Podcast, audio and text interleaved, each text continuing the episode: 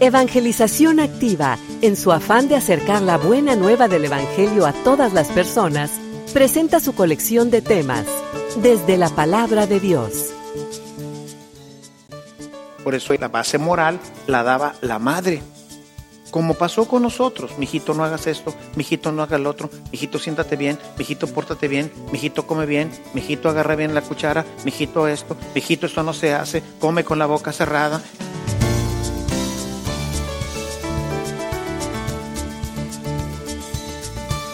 Este servicio te llega gracias a la aportación económica de nuestros suscriptores. Ayúdanos tú también a mantener este servicio activo. Participa con tu donativo y sigue escuchando estas enseñanzas.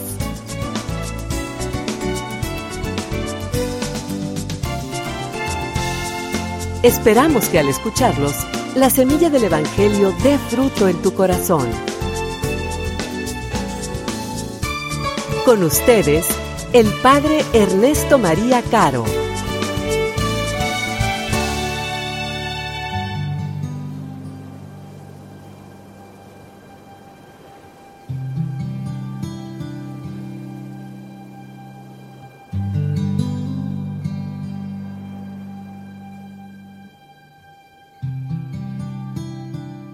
En aquel tiempo, los pastores fueron a toda prisa hacia Belén y encontraron a María, a José y al niño recostado en el pesebre. Después de verlo, contaron lo que se les había dicho de aquel niño, y cuantos los oían quedaban maravillados. María por su parte guardaba todas estas cosas y las meditaba en su corazón. Los pastores se volvieron a sus campos, alabando y glorificando a Dios por todo cuanto habían visto y oído, según lo que se les había anunciado. Cumplidos los ocho días, circuncidaron al niño y le pusieron el nombre de Jesús, aquel mismo que había dicho el ángel antes de que el niño fuera concebido.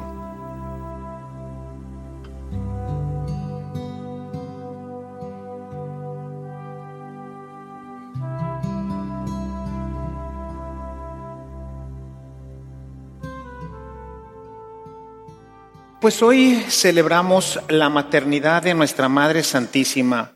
Esto tiene una gran cantidad de opciones de meditación. Yo quisiera hoy seguir tocando un poquito temas que he venido tocando durante este año y en particular ahora sobre la Navidad, sobre el rol de la mujer dentro de la casa, porque es algo en lo que tenemos que reflexionar. Como repetiré seguramente a lo largo de esta reflexión. No tengo una respuesta completa de cómo podamos restaurar el orden.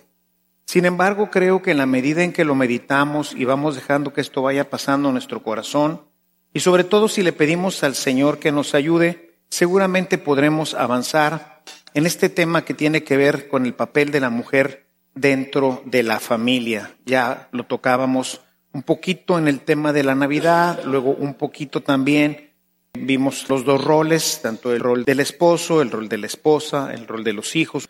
Abarcamos prácticamente todo el tema de la familia. Pero ahora yo quisiera centrar un poquito más, ¿verdad? Ya que nos da hoy la oportunidad, la fiesta de nuestra Madre Santísima, hablar sobre el tema de la maternidad. Podríamos decir que María, cuando es visitada por el ángel, asume algo que para la mujer israelita era natural, era normal, ser madre de familia. Esto era lo más natural y lo más normal. Es más, el no serlo era realmente un oprobio, era algo que era tomado como mal. Se pensaba que esto era una maldición. Dios los castigaba. Hay algunas citas del Antiguo Testamento quisiera dárselas y leer nada más la de Génesis 16.2 y Primera de Samuel 1.5.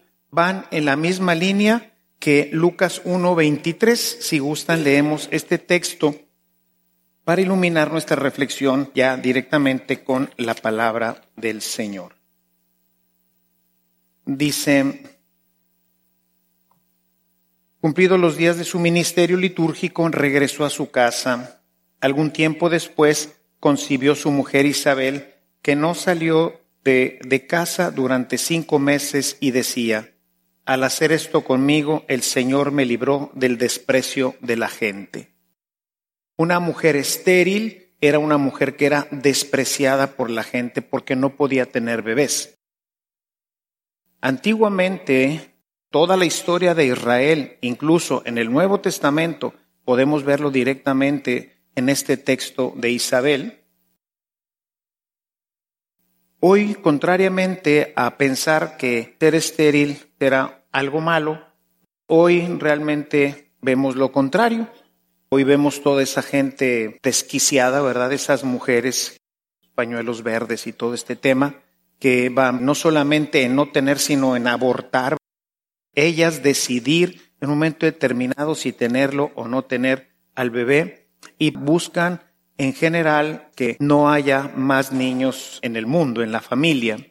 Y bueno, esto no solamente llega a estas situaciones graves, como esta de los pañuelos verdes, sino que hoy en general podemos decir que la mujer no está siendo educada para ser madre. Esto obedece a que no ven en su casa a sus mamás. El tema de que la mamá tenga que trabajar, y digo tenga porque así es como se ha modificado más que invertido, en algunos casos se ha invertido, ¿verdad? Hoy hay muchos papás que cuidan a los niños mientras que la mujer sale a trabajar. Cosa que obviamente cuando invertimos las cosas en el proyecto de Dios, nada puede funcionar bien.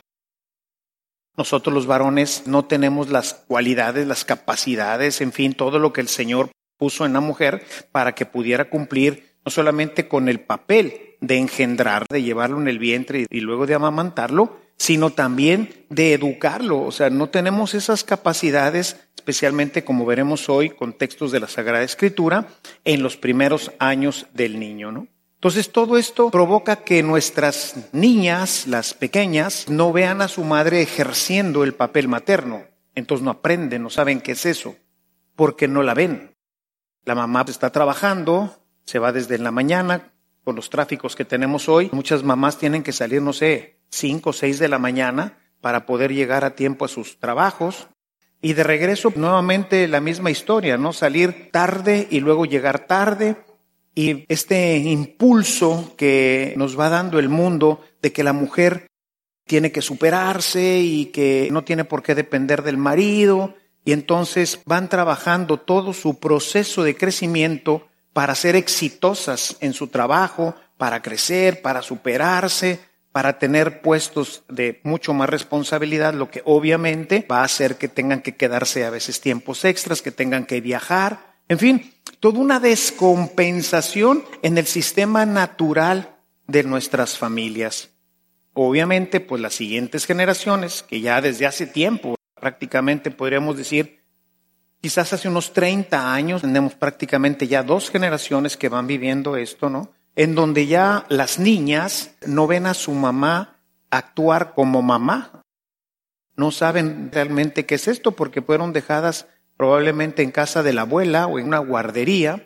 Eso fue lo que aprendieron desde chiquitas, que esa es una etapa de mucha absorción, donde los niños absorben grandemente su proyecto de vida, ¿no? Dicen muchos psicólogos que del cero al quinto año los chicos, los niños, van a formar lo que ellos llaman la estructura básica de valores, van a formar y van a identificarse. También por eso en alguna ocasión les hablaba sobre este tema de algunos artículos que he leído sobre el tema de la homosexualidad, en donde en esas primeras etapas el niño y la niña no llegan a identificarse plenamente con su sexo porque no tienen mucha relación así con la madre, con la que se baña, con la que convive, con la que quiere imitarla, se pone los zapatos de la mamá, se pinta, en fin, busca ser como ella y no se va dando esta identificación. Y hay algunos expertos en esto que piensan que esta es una de las causas por las que en estos últimos años ha aumentado mucho este tema de la homosexualidad, ¿no?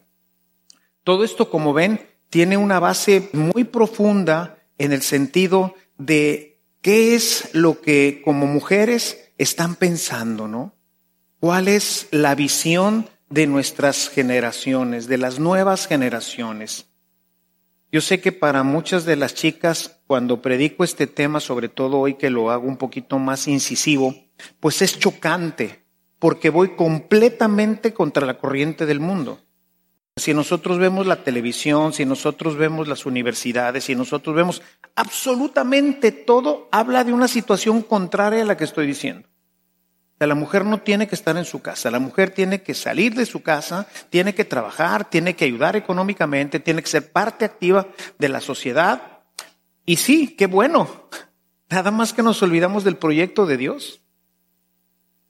Cuando nosotros hacemos uso de algo que no está hecho para lo cual lo usamos, pues lo vamos a echar a perder, ¿no? Porque no está hecho precisamente para esto, ¿no? Si nosotros, por ejemplo, pues un submarino que está hecho para ir por debajo. Puede estar arriba, pero está hecho para ir en el fondo del agua, ¿no? Y nosotros siempre lo traemos arriba, esa cosa algún día va a tener problemas, porque no está hecho para estar siempre arriba, ¿no? Las tortugas pueden estar arriba y pueden estar abajo, pueden vivir tanto en la superficie como abajo, pero si nosotros sacamos una tortuga y no le echamos al agua, pues va a tener problemas, ¿no? Cuando nosotros alteramos el patrón de la creación, entonces no podemos esperar pues más que haya problemas, ¿no? Y eso es lo que está ocurriendo ahorita. Y cada vez esto es más palpable, ¿no? Hoy vemos cómo las universidades pues están completamente llenas de hombres y de mujeres. En mi tiempo, cuando yo estudié ingeniería en la facultad, en mi generación fueron seis, nada más. De toda la generación. Y toda la generación éramos alrededor, en las diferentes ingenierías, que no eran muchas, salimos 266 ingenieros. Y de esos 260 hombres y 6 ingenieros, mujeres. Había un poco más en la facultad de química por el tema de las químicas biólogas y todo esto. También había un poquito más en química, un poco más en arquitectura por el tema del diseño y todo este tipo de temas. Pero lo que eran las ingenierías más o menos así estaba. Hoy no sé si sea 50 y 50 o más, ¿verdad? No sé cómo estarán bien las estadísticas, pero lo que sí es cierto es que hoy todas las mujeres buscan estudiar una carrera profesional y esa carrera profesional no es para luego dedicarse a las labores de la casa, sino para entrar a las plantas laborales y dentro de eso ir escalando puestos igual que el hombre y como muchas veces son más capaces que nosotros porque tienen mucha habilidad su forma de ser, que es algo que necesitan en la casa. Por eso las mamás pueden hacer de todo y se saben todo y saben todo. Tienen unas capacidades impresionantes que nosotros los hombres no tenemos, ¿verdad? Decimos, las mujeres son multitasking, ¿verdad? Pueden hacer muchas cosas al mismo tiempo. Y nosotros somos de una sola cosa y no nos lo muevas mucho porque ni eso hacemos bien, ¿no? Eso pues obviamente les da mucho más capacidad para avanzar. Por eso hoy tenemos una cantidad tremenda de mujeres en puestos de dirección, de ejecutivos. Vemos hoy muchas presidentas de la República, ¿verdad? Acaba de salir pues electa ahí, todavía no sé exactamente si fue, cómo está el tema de la elección en Bolivia, pero tenemos una mujer que encabezó un movimiento que echó abajo el otro régimen, una mujer. Y tenemos muchas mujeres que compiten Hoy se habla de la paridad de género, ¿no?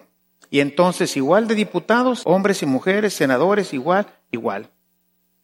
¿Se acuerdan el chiste que les he contado, no? De el árabe, aquel que se está muriendo.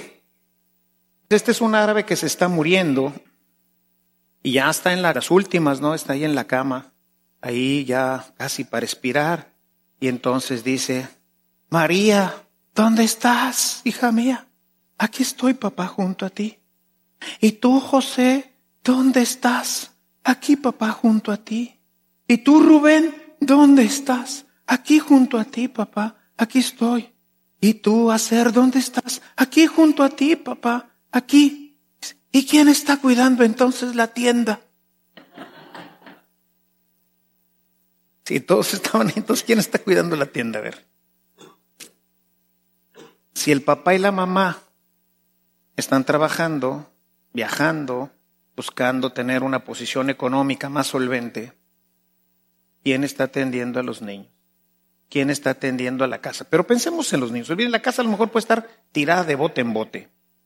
el tema del orden también afecta. Todo está planeado por Dios.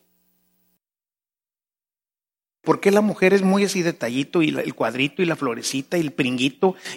Y antes las chicas aprendían a bordar, a tejer, a hacer un montón de cosas. Mi mamá hizo los vestidos de todas mis hermanas, las cortinas de la casa. Bordó para su boda todas las almohadas, las sábanas y las toallas, todas con las iniciales de mi papá y de mi mamá. Hoy se le cae un botón a alguien y ya valió queso, ¿eh? Hay que ver a quién llamamos porque no sabemos ni cómo ensartar una aguja. Es más, creo que no haya ni agujas en las casas de los jóvenes. Una aguja, ¿qué será esto y dónde se compra? Vean que es bien difícil incluso, ¿dónde compro una aguja ahorita? No hay. ¿Por qué? Digo, tiene una mercería y todo, pero ahorita una chica que se casa de 23 años, 24 años, no sabe qué es una mercería, que puede comprar ahí, qué tipos de telas existen ni nada. Nada, cero. Oye, hay que cambiar cortinas. Pues háblale a un diseñador a ver dónde, vete a Liverpool o qué sé yo, ¿verdad? Así es. Y por eso, pues a veces no hay cortinas, porque pues a nadie, yo digo, pues a quién se le va a ocurrir si los dos se casan, regresan de la luna de miel y ¡pum! otra vez a vamos perdiendo entonces esta visión que obviamente va a recaer en el tema de la maternidad. Me estorba el hijo, porque ya tuve el hijo y luego, ¿ahora qué hago con él? Encargarlo porque pues si apenas iba a pasar la cuarentena y para regresar al trabajo. Y el niño de 40 días de nacido con la abuela, etcétera. Si bien le va, si no, pues a una guardería, porque hay que seguir trabajando. Y fíjense, en la antigüedad era un oprobio. Hoy es una lata. Y por eso solamente tienen uno o dos. Las consecuencias de esto las pueden ver ya claramente en Europa. En Europa el índice de natalidad promedio en toda Europa es de 1.3 niños por familia. Es el promedio.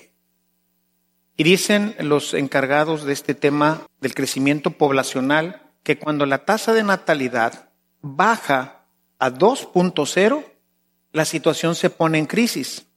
Y cuando baja por debajo de 1.8 es irreversible.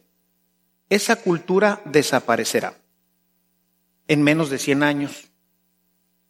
Hoy los presidentes, esta Merck de Alemania dice que en menos de 20 años Alemania será musulmana, porque han tenido que ir sustituyendo la gente que va dejando de trabajar por alguien que trabaje, porque si no, ¿quién paga las pensiones? La planta productiva de automóviles y de todo tiene que continuar, pero ya no hay alemanes para hacerlo. O sea, ya no hay cristianos, que pues toda Europa era cristiana, ¿no? Mayormente.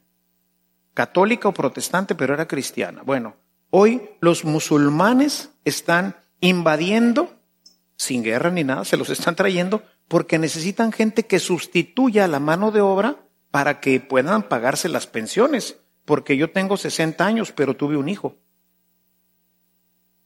¿Y ahora quién va a pagar la pensión mi hijo paga la mía y la de mi esposa. ¿Quién paga? Tiene que haber alguien que venga, porque ya no, hubo más. Es hoy un problema los niños. Es preferible, por eso muchos que tienen perritos, gatos, que como que ya los dejas en la casa y ahí con su comidita y andan por arriba y para abajo. Y si vas a salir de viaje hoy, en los aviones y en todo hay espacio también para los perros y los gatos, son las mascotas, ¿verdad? Y bueno, me enferma que les digan hijos o perrijos, bueno, pero no, algunos les dicen hijos. Es que tengo un hijito. Ay, qué bueno. ¿Y cómo se llama? Pirulais. Sí, de veras, pero así es.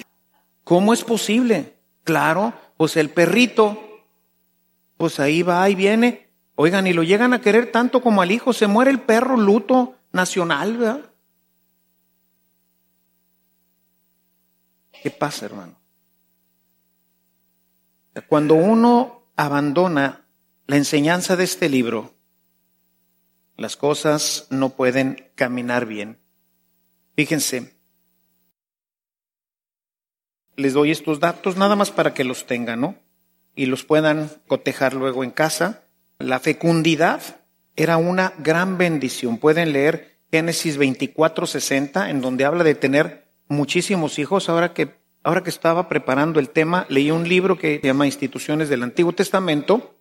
Dice que todavía hoy en Galilea, ¿verdad? Y sobre todo muchos de los árabes y beduinos, cuando se casa la pareja, una granada la ponen en la puerta, ya saben que para completar el matrimonio, pues esa noche pasan juntos la pareja. Bueno, pues en la cámara nupcial antes de entrar, rompen una granada, la pisan, para que sea el signo de la fecundidad, para que Dios les dé tantos hijos como semillas tiene la granada. Los musulmanes se reproducen a una tasa de 8.1 niños por familia. Ellos todavía siguen considerando que esto es una bendición. 8.1. Les digo, rompen una granada y vaya, han visto las granadas, ¿verdad? Que tiene una cantidad, yo creo que no hay ningún, bueno, aparte las tunas a lo mejor también, pero se me hace que tiene más semillas la granada. Y no es la granada roja que nosotros conocemos, sino la granada que es así como cafecita por dentro, ¿no? que tiene una cantidad impresionante de semillitas. Bueno, que así sea tu descendencia. Ese es el deseo de la familia, es el deseo de su pueblo, que sea tan fecunda como esa granada. No, ahorita le haces eso a una pareja, yo creo que te deja de hablar en toda la vida. Que seas así de fecundo. No, no, no, por el amor de Dios, ¿verdad? ¿Dónde queda la maternidad? ¿Dónde queda el deseo de ser madre y de cuidar al hijo y de educarlo y de todo? Pues la verdad no sabemos. La lactancia, otro tema de la maternidad. Las lactancias en la Biblia eran largas. Y nosotros leemos 1 de Samuel 1, 20 al 23, nos dice que Samuel fue alactado por tres años. O sea, durante tres años le dio de comer la mamá. ¿Qué pasa con una mamá que da de comer tres años al bebé? Le crece el busto en una forma impresionante, porque todo el tiempo lo tiene lleno de leche. Los músculos van dando de sí, ¿verdad? Y eso le da la capacidad incluso, pues, de tener mucho más leche. No, no, pues, eh, la figura, hermanas, por favor. Entonces, no, no, no, no, no, no, no los 40 días, porque pues ahí estoy en casa, si acaso. Y luego, úpale al biberón. Y porque si no se me deforma el busto. Porque además, al ir comiendo el niño, va deformando también el pezón y todo, todo es estético. Todo aquí el tema es estético, para verme bonita. El niño que se lo cargue el payaso. Pues que coma lo que sea. Y yo digo, somos el único animal que no piensa primero en el bebé, en protegerlo, en cuidarlo. No, primero yo, ¿verdad? Primero mi figura. Que mi seno esté bonito, que la figura, ¿verdad? Porque además como voy a trabajar, pues tengo que rápidamente al gimnasio y recuperar rápidamente la talla y que quede uno a todo dar, como si no hubiera pasado nada, para poder usar los vestidos de moda, esos vestidos delgaditos, transparentillos, así, ¿verdad? Con esos este, sostenes que son también muy delgaditos, para que se marque todo. Dices, a ver, ¿y tu niño? ¿Mi niño? Pues, ¿qué tiene que ver con esto? Muchas de ellas incluso se cortan la leche, ¿verdad? Para no tener tanta leche y pues que no les crezcan mucho los senos y verse bien. Creo que les decía hace poquito que leí un artículo que de veras me impactó tremendamente por la sabiduría de Dios. Al menos esto fue lo que leí. Decía este artículo científico que cuando come el niño del pecho de la madre, no solamente recibe alimento, sino que su saliva, al estar comiendo, la saliva, pues el pezón es absorbente. Y entonces la mamá cambia la fórmula de la leche.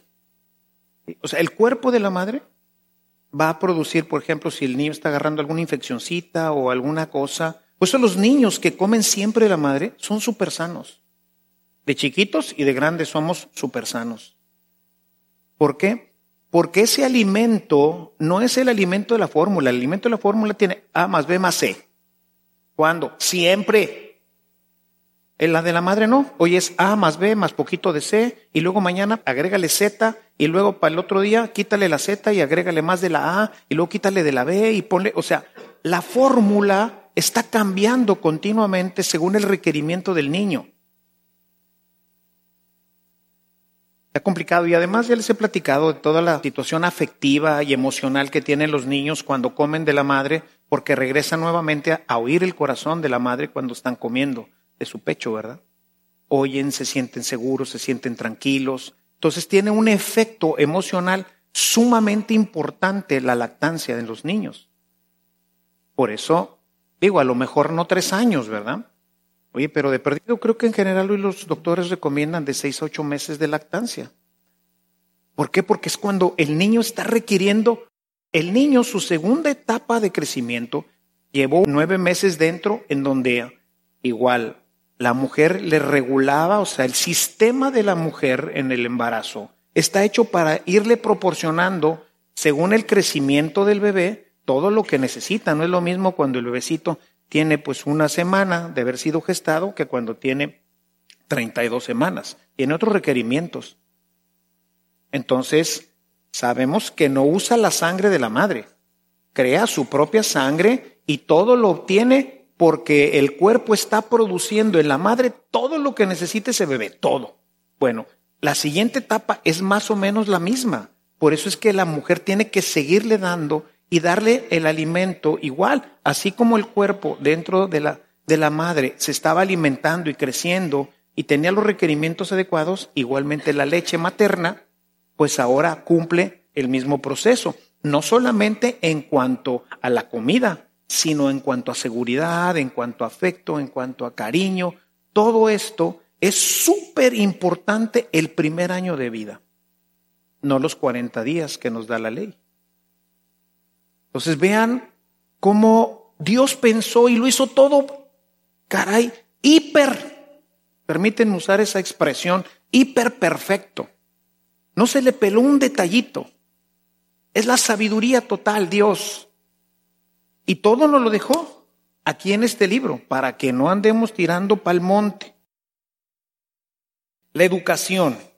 La educación durante al menos los primeros ocho años del niño era responsabilidad de la madre, particularmente en los temas de la vida moral y de aprender a leer y escribir, lo cual haría directamente sobre el Talmud, ¿verdad? Que era más fácil que tuvieran, pero también se tenían algunas partes de la escritura el niño desde pequeño llevaba una instrucción religiosa seria y profunda que le daba la madre, apoyada ciertamente por el papá, que a partir de los ocho y de ahí hasta los doce años empezaría a tomar un rol mucho más protagonista y a partir de los ocho era responsabilidad total del papá. Y ya la mamá, pelas. Doce años, era un niño de secundaria. Ahora el papá es el que tiene que ponerlo en orden, porque es la edad de la rebeldía, es la edad de la adolescencia, es cuando el chavo va a querer tirar para el monte, ahora el papá dice, vente para acá. Leía también en este libro que los niños, era ciertamente otra cultura y otra época, ¿no? Pero se dedicaban generalmente al estudio en casa y después salían a jugar, pero que dedicaban mucho tiempo, como pasó con Jesús, fácilmente eran atraídos por los rabinos que juntaban a los niños y se ponían a contarles historias de la Biblia. El niño israelita era una persona mucho, muy versada en las cosas espirituales. Por eso defienden todavía hasta la fecha de una forma impresionante su fe, su cultura, su religión, todo. porque en ella crecieron, sumergidos realmente en una cultura espiritual israelita. Y nosotros, pues, nada, cero. O sea, el niño llega al catecismo a los 7, 8 años en Blancanieves, ¿verdad? Si acaso los papás vendrán a misa, solamente el 20% viene a misa. Y a veces en algunas partes ni eso, ¿no? El niño no, el niño crecía imbuido en una cultura religiosa. Y una parte importante de esto la llevaba la mamá, al menos hasta los ocho años. Cuando está absorbiendo, cuando está aprendiendo las bases de la vida, por eso la base moral la daba la madre. Como pasó con nosotros, mijito no hagas esto, mijito no hagas lo otro, mijito siéntate bien, mijito pórtate bien, mijito come bien, mijito agarra bien la cuchara, mijito esto, mijito esto no se hace, come con la boca cerrada, bla, bla, bla, órale. Los que son de mi generación, esto no lo aprendimos de nuestros papás varones. Fue de nuestra mamá. Mijito. Una y otra, mil y mil. ¿Hasta qué? Hasta que te formabas. Y por eso las mamás nomás te tiraban un lance con la hoja. ¿Serio? firmes. Y porque si no, venía la chancla voladora o no voladora, ¿verdad? Los que son de mi edad y poquito menos, los que hayan nacido entre el 50 y el 65, tienen esta experiencia. Después empezó el cambio. En los 60 empezar este cambio. Pero los que hayan nacido entre estas fechas conocen muy bien el cinturón de su papá y la chancla de su mamá. Todos la conocimos. Muy bien. La mamá tiene un papel protagónico en la casa. O sea, no es aleatorio. No podemos, así como nosotros decimos, no puede la mujer decidir si se queda con el bebé o lo aborta porque no le corresponde a ella tampoco le corresponde decidir si se queda en la casa o se va de la casa a trabajar. O sea, no puede decidir eso. ¿Por qué? Porque no está hecha para eso. En las circunstancias anteriores, como siempre, las emergencias hay que atenderlas, ¿no? Se murió el esposo. Hay que saltar al cuadro. No hay más. Eran situaciones difíciles. Yo me acuerdo, mi mamá durante algún tiempo trabajó en la casa. Como era muy buena para tejer, entonces hacía carpetitas para tejer. Hizo durante algún tiempo unas canastitas muy interesantes. Eran, mi papá le compró unas cajitas, esas de, como de vinil, una cosa así, ¿verdad? Pero como eran suavecitas, entonces mi mamá las forraba a gancho. Era buenísima para el gancho mi mamá. Y entonces hacía unas canastitas bien bonitas. Cuando ya tenía la canastita, entonces la metía en almidón, pero más cargado, y luego cuando se secaba quedaba firme y se las vendían al Palacio de Hierro. Y mi mamá hacía en las noches o en las mañanas cuando estábamos en la escuela, en ratitos que tenía, primero tejerla. Era buenísima. Ella podía ver la televisión y estar tejiendo. Gancho. Nomás volteaba a ver cuántos puntos y va contando, pues le digo que son multitasking. Que mientras veía la tele, tejía y contaba cuántas, porque eran no sé cuántas, y luego en la revuelta, y luego hay que hacerle no sé qué rollo. Y Pero parecía maquinita. No sé si han visto tejer con gancho. Era buenísimo, buenísimo para tejer con gancho. Yo me acuerdo de mi casa, la mesa del comedor en ese tiempo que papá perdió el trabajo. Mandaba así, pasamos una racha, pasamos muchas, ¿verdad? Pero en esa, así toda la mesa del comedor llena de las canastitas estas que les vendía al Palacio de Hierro. Desde la casa. Y además, todo lo demás. Atender a mi papá, atendernos a todos, y ya éramos, en ese tiempo éramos cuatro. O sea, la mujer, la mujer verdaderamente no la valoramos. Y las mujeres no se valoran ya a sí mismas. Están metidas en este tema de la comercialización y del dinero y de los puestos y de la vanagloria y de llegar arriba y de tener carros y esto y el otro y lo demás allá. Y se nos olvida cuál es el papel tan maravilloso. Por eso las cuidaban y, todo porque pues es una maravilla la mujer. Es una maravilla. Que tiene una función y una responsabilidad impresionante, ¿no? Entonces María, cuando el ángel le dice que va a ser madre, asume absolutamente todas estas responsabilidades. Y vean ustedes cuando se pierde el niño, en Lucas, la parte final, a partir del versículo 46, la gran preocupación de la mamá. Hoy, ¿dónde están los hijos? ¿Sabe? La mamá está en otro rollo. ¿Qué está haciendo el hijo mientras la mamá está trabajando? Pues no puede saber.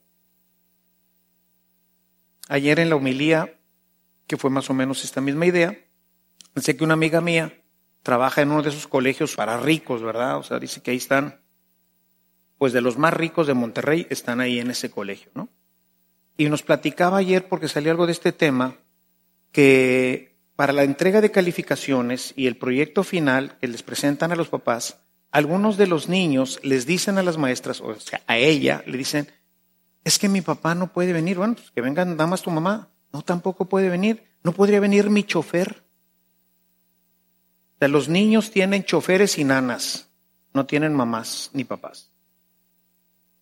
Imagínense con qué mentalidad consumista, desapegada de todo, lo único que interesa pues puede ser las cuestiones materiales, en fin. Es una cultura de muerte, de falta de valores, de falta de todo, ¿verdad? Porque lo único que piensan, o sea, todo, todo se los dan. Tiene su chofer, los lleva, el otro me dice que tiene una niña o un niño tiene un poquito de problemas para avanzar en su estudio, entonces tiene 12 años, y entonces le, le, dice, espérame tantito, maestra, y le habla a su chofer, Mauricio, este, me voy a quedar un rato aquí con la maestra, este, vienes por mí en media hora, me llamas cuando llegues. Ya le estaba explicando, y, sí, Mauricio, ya llegaste, ah, bueno, ahorita en un momento bajo. Los papás, la mamá,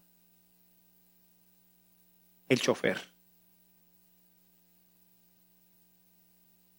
Y esto pues obviamente va creciendo, se va desarrollando. ¿Y dónde están los hijos? ¿Qué ven los hijos? ¿Qué escuchan los hijos? Y en un medio en que en nuestro tiempo, si nos hubieran dejado solos, pues ¿qué hubiera pasado? Pues ponerte a jugar con lo que encontraras, dados, carritos, no sé, leer cuentos, Hoy tienen tabletas, tienen celulares, tienen computadoras, tienen televisiones en donde están conectados muchos canales y sobre todo donde pueden acceder también a Internet. ¿Qué ven?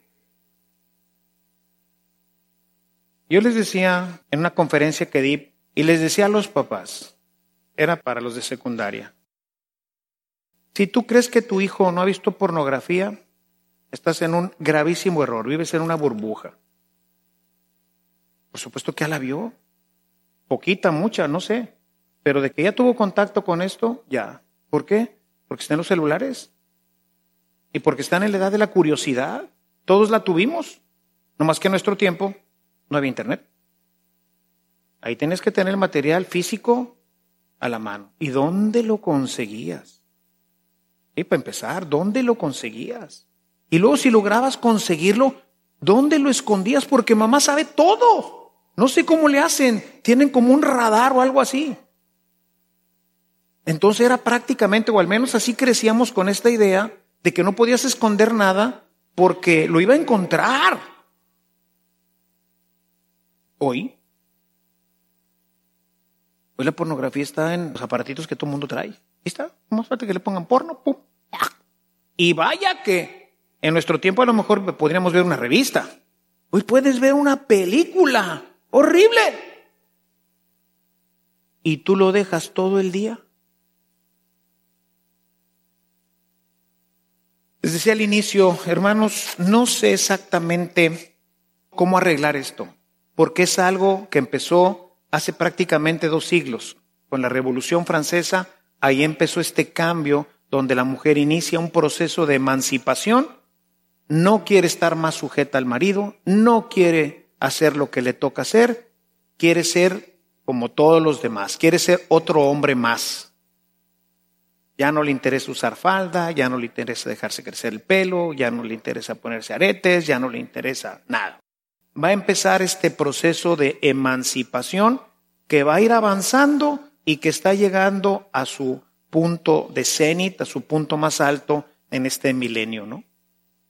Ahí nos encontramos con una nueva generación, con una humanidad que ya no sigue el camino de la Sagrada Escritura, sino que ha tomado un camino que, como podemos ver hoy en la sociedad, nos está llevando a la destrucción, nos está llevando a un mundo en el que, por un lado, nos vamos haciendo cada vez menos y esos que quedan traen un montón de ideas bien locuaces, ¿verdad?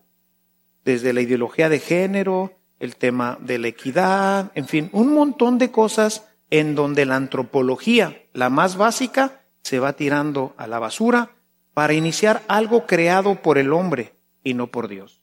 Y eso no puede funcionar. No va a funcionar. No está funcionando y no funcionará. ¿Por qué? Porque el mundo fue creado por Él y para Él.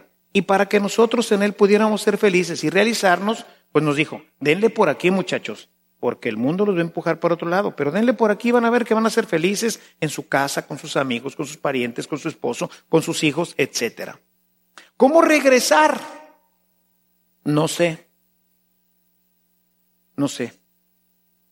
Es un proceso que seguramente nos va a llevar muchos años, pero lo que sí quisiera decir son dos cosas. Creo que va a depender en gran parte de que nosotros, los que ahorita estamos vivos, sobre todo los jóvenes, ¿verdad?, que van a empezar sus vidas como familia, busquen al menos reflexionar en esto, porque la primera cosa que tenemos que hacer es reflexionar en esto, ¿no?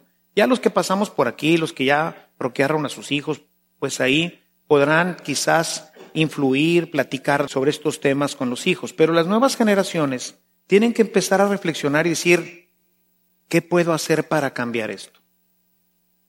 Entonces, yo creo que la reflexión forzosamente nos va a llevar a tomar algunas pequeñas decisiones, a hacer pequeños cambios, a forzar un poquito la idea de que así no puede seguir la humanidad porque va a terminar destruida completamente. Nos vamos a autodestruir.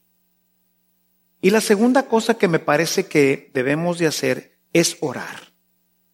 Tenemos que pedirle al Señor que influya en la mente de los jóvenes, especialmente de las jóvenes, pero también de los jóvenes, porque los jóvenes ya no quieren jalar, ya quieren dividir el trabajo para poder tener más ingreso. Tiene que trabajar en los dos el Señor, pero tiene que trabajar también en los gobiernos y tiene que trabajar también en las instituciones para que ellos también cambien la mentalidad y vayan restringiendo todo esto para que podamos funcionar. Imagínense que hoy, de un día para otro, todos los empresarios dijeran, no, sí es cierto, todo esto, así que a partir de mañana todas las mujeres para afuera de las empresas.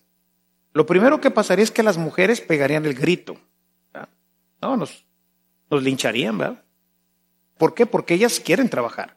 Tiene que haber un cambio en ellas. Pero también, pues ahora, ¿a quién va a jalar, verdad? ¿a quién va a producir? Entonces, Dios tiene que obrar. Les platico nada más para ya terminar esta homilía, este largo tema que me parece que es muy importante reflexionar, volver a retomar y escuchar. El obispo de México, en la época de la conquista, vio que era una gran dificultad la evangelización del pueblo. Él realmente sintió que era un fracaso, o sea, que no había posibilidad de avanzar grandemente con los indios. Y entonces escribe a Roma unos dos o tres años antes, le escribe al Papa y le dice, Su Santidad, si Dios no hace algo excepcional con este pueblo, este pueblo se perderá. Así le escribe. Y bueno, será que tres años después aparece la Virgen de Guadalupe y con eso se da un vuelco a la evangelización y ahora somos un pueblo cristiano, católico, gracias a eso que Dios hizo, que se llamó Virgen de Guadalupe. ¿Qué puede hacer en este tema? No tengo ni la más pálida idea, como estoy seguro que el obispo de México tampoco la tenía. ¿Qué va a hacer Dios? ¿Cuál será ese acto increíble con el cual se puedan convertir los indígenas? Yo estoy segurísimo que no se le podía ni siquiera imaginar una cosa de este tamaño. Y ocurrió. Yo creo que hay que pedirle, Señor, si tú no haces algo, este pueblo se va a perder. Algo excepcional que no sé, no tengo ni la más pálida idea de qué pudiera ser, pero hay que pedirlo. Hay que decirle, Señor, ayúdanos, no sé ni cómo, porque yo no tengo la respuesta. ¿eh? Veo qué está pasando, lo analizo, lo confronto con la escritura, pero no tengo una solución. Porque no es decir, chicas, sálganse de trabajar. No funciona así tan fácilmente. Hay que ir generando, por eso, las nuevas generaciones, a las niñas, pues que las vean más como mamás, que se pongan falda, que se pongan los tacones, que se arreglen, que se pongan los aretes, que vuelvan a ser femeninas y que las niñas las vean así, con esa feminidad que ellas después quieran imitar. Y bueno, pues esto nos va a llevar otra vez muchísimos años, pero hay que empezar de algo. Y pedirle al Señor, Él sea uno de los actuantes en esto. Sin Él, nada podemos hacer. Pidámoselo en este momento con una pequeña oración. Señor, tú nos mostraste la maravilla de la maternidad al querer que tu hijo naciera de una mujer, naciera, dice Pablo, bajo la ley, es decir, con todas las circunstancias que le son propias al ser humano.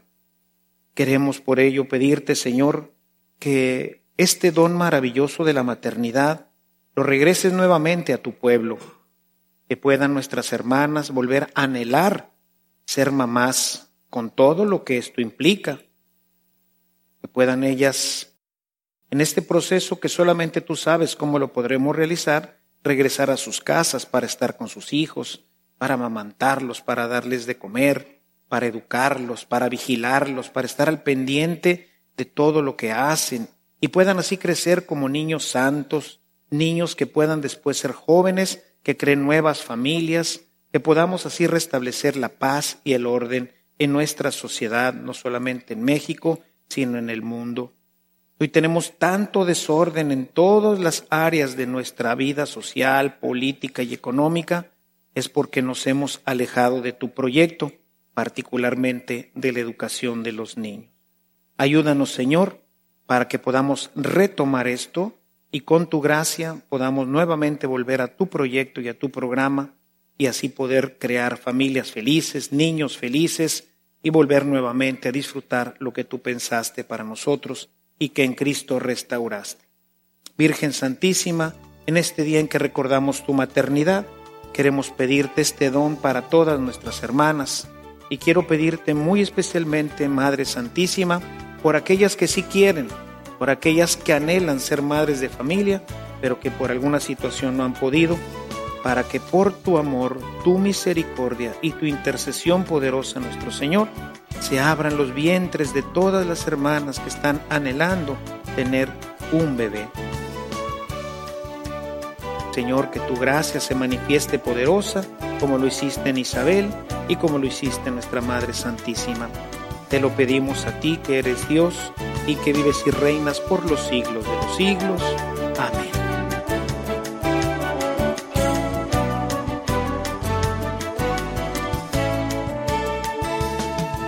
Si esta reflexión ha sido de utilidad para su vida espiritual, le invitamos a visitar nuestra página en internet www.evangelizacion.org.mx, en donde encontrará otros temas que seguramente continuarán produciendo fruto en usted.